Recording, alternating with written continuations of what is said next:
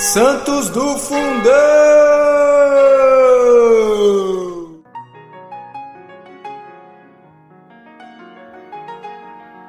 Olá, amados, olá, amadas. Hoje, dia 18 de maio, nós vamos celebrar e conhecer a vida de São Félix de Cantalício.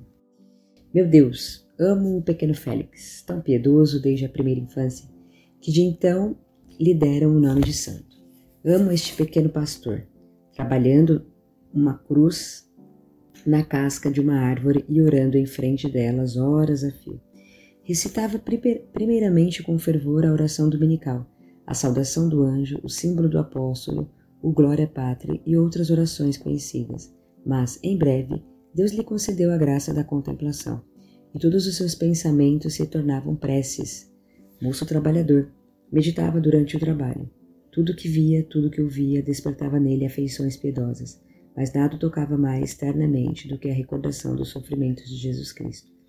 A uma humildade profunda juntava uma alegria inalterável da doçura e da caridade para com os outros. Quando alguém o insultava, tinha o costume de responder: Deus queira fazer de vós um santo. Tal era o jovem Félix. Meu Deus, pudesse eu assemelhar-me a esse pequeno pastor.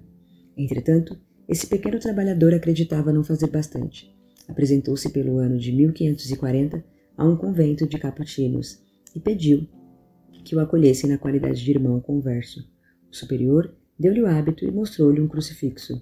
Em seguida, explicou que o Salvador sofrera dizendo-lhe que maneira um dizendo-lhe de que maneira um religioso deveria imitar esse divino modelo, com uma vida de renúncia e humilhações. Félix, comovido até as lágrimas, sentiu-se animado de um ardente desejo de cumprir em si os traços dos sofrimentos de Jesus Cristo e de crucificar pela mortificação o velho homem com todos os seus desejos. Durante o noviciado, parecia já compenetrado do espírito de sua ordem, que era um espírito de pobreza, de penitência e humildade. Frequentemente atirava-se aos pés do mestre, das, dos noviços, para pedir-lhes que dobrasse as mortificações e o tratasse com maior rigor do que os outros, ao que parecia mais dóceis do que ele e mais dedicados à virtude. Por esse profundo desprezo de si mesmo, chegou em breve a uma eminente perfeição. Félix estava tão intimamente unido a Deus que, mesmo no mundo, quando ia pedir esmola, nada conseguia distraí-lo. Perguntou-lhe um dia a um irmão como fazia para permanecer em recolhimento tão perfeito, recebendo a seguinte resposta: Todas as criaturas servem para levar-nos a Deus. Quando as olhamos sob essa, quando as olhamos sobre esse prisma, Retenhamos a palavra de um santo e ponhamo-la santamente em prática.